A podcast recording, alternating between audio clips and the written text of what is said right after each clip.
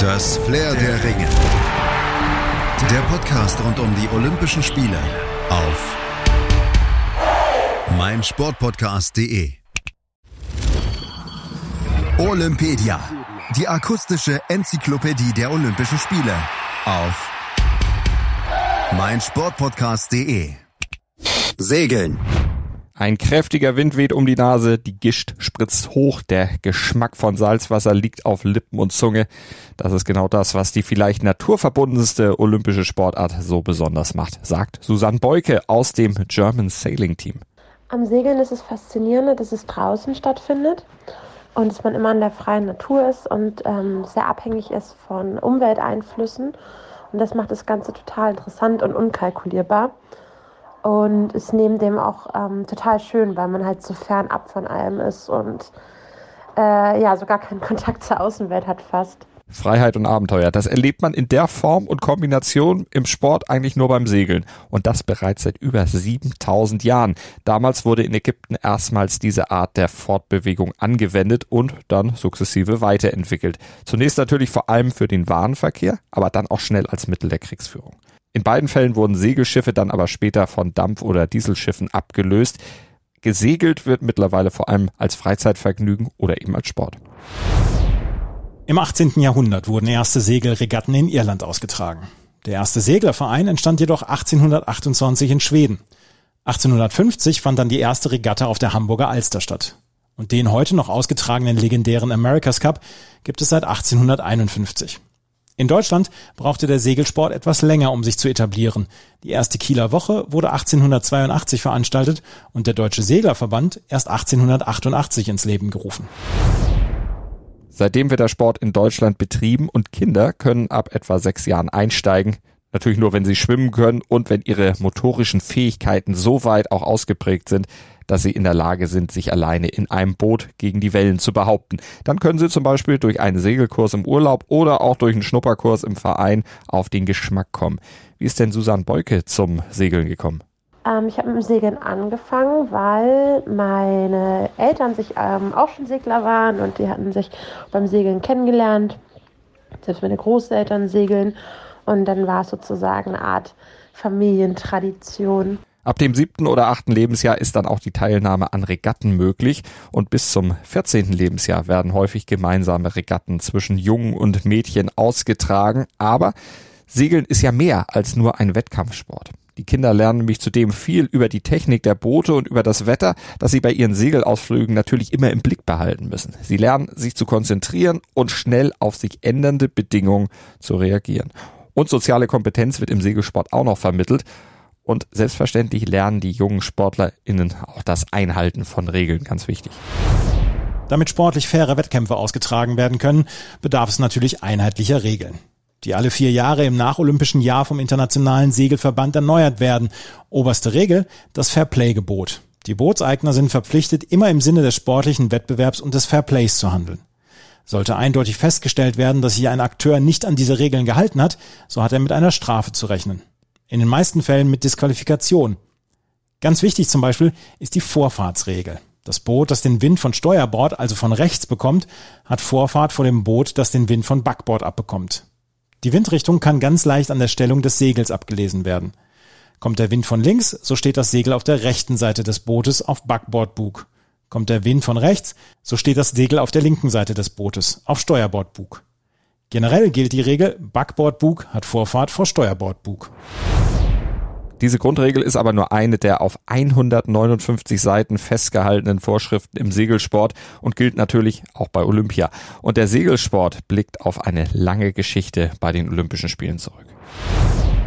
Segeln ist seit den ersten Spielen der Neuzeit 1896 im Olympiaprogramm integriert.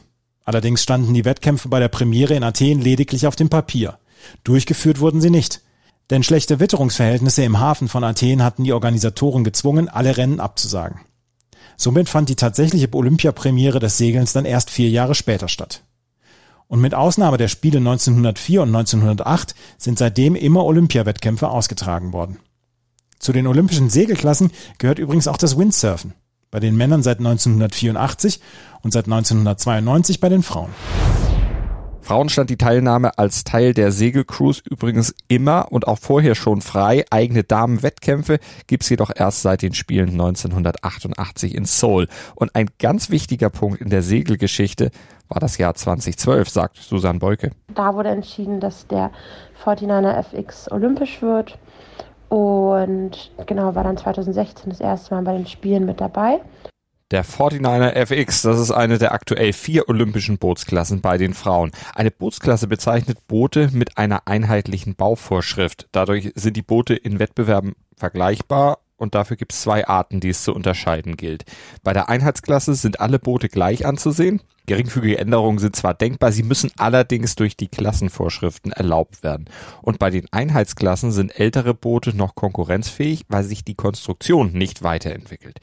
Die weiteren Bootsklassen bei den Frauen sind Windsurfen, Laser Radial und 470. Und bei den Herren, da heißen die Klassen Windsurfen, Laser, 470, Findingi und 49er. Dazu gibt's noch einen Mixwettbewerb in der Bootsklasse Nakra 17 und außerdem spricht man im Segeljargon ja noch von Konstruktionsklassen.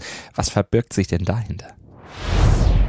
Auch hier werden die Boote nach einer bestimmten Bauvorschrift gebaut. Im Gegensatz zur Einheitsklasse sind die Entwickler bei der Konstruktionsklasse aber deutlich freier.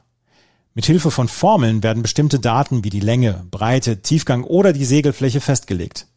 Das Ergebnis in der Formel muss dann in einem bestimmten Bereich liegen, damit das Boot in Regatten antreten darf. Es ergeben sich immer wieder neue Konstruktionen.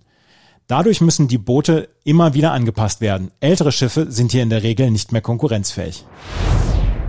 Die Box Rule ist eine Unterklasse der Konstruktionsklasse. Hier werden für die Konstruktion nur grobe Abmessungen vorgegeben. Beispielsweise ist eine maximale Länge vorgegeben. Dadurch haben Designer dann einen größeren Spielraum, wenn es darum geht, ihre eigenen Ideen umzusetzen. Segeln also ist ein ziemlich technischer Sport, aber eben nicht nur.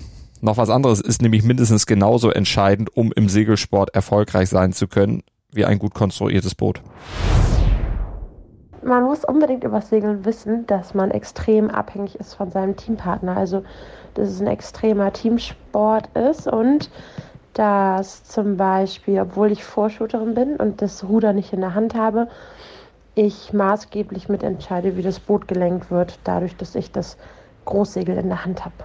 Nur im Team kann man nämlich erfolgreich sein und große Erfolge feiern. Und erfolgreiche SeglerInnen gab es einige aus deutscher Sicht, zum Beispiel Jochen Schürmann. Der ist mit drei Olympiasiegen und zahlreichen WM- und EM-Erfolgen der erfolgreichste Segler Deutschlands und das auch in ganz verschiedenen Klassen. Der erfolgreichste Segler der Olympiageschichte ist aber der Däne Paul Elfström, erzählt uns Susanne Breuke. Der an fünf oder sechs Olympischen Spielen teilgenommen hat zuletzt dann mit seiner Tochter zusammen und ja, das Segeln maßgeblich evolutioniert hat. Zwischen 1948 und 1960 war Elfström in der olympischen Einmannklasse nicht zu schlagen. Bei allen vier Spielen in dem Zeitraum gewann er die Goldmedaille. Einzigartig, aber es gab noch mehr. Legenden wie Ben Ainsley mit dreimal Gold, einmal Silber. Die meisten Medaillen bei den Frauen gewann übrigens die Italienerin Alessandra Sensini.